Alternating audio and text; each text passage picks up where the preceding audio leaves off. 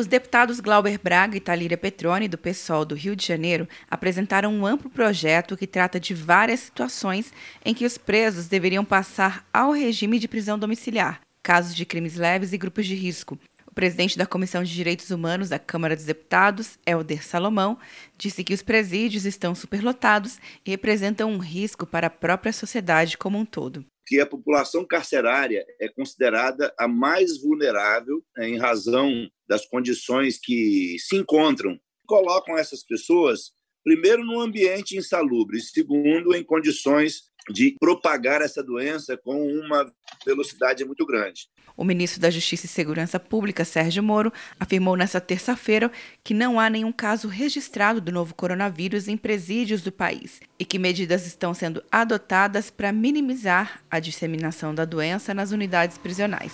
O que se tem que tomar um certo cuidado é com a soltura de presos que possam oferecer um risco à população, como, por exemplo, membros do crime organizado. E, infelizmente, pontualmente, nós temos ouvido algumas notícias nesse sentido. E tudo que nós não precisamos é aliar uma epidemia né, na saúde, os problemas da economia, com uma crise de segurança. O ministro da Saúde, Luiz Henrique Mandetta, informou que caminhoneiros e população carcerária, além de servidores prisionais, serão parte do público-alvo na próxima etapa da campanha nacional de vacinação contra a gripe, que começa no dia 16 de abril.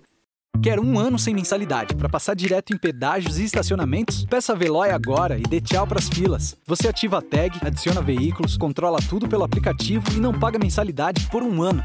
É por tempo limitado. Não perca. Veloy. Piscou, passou.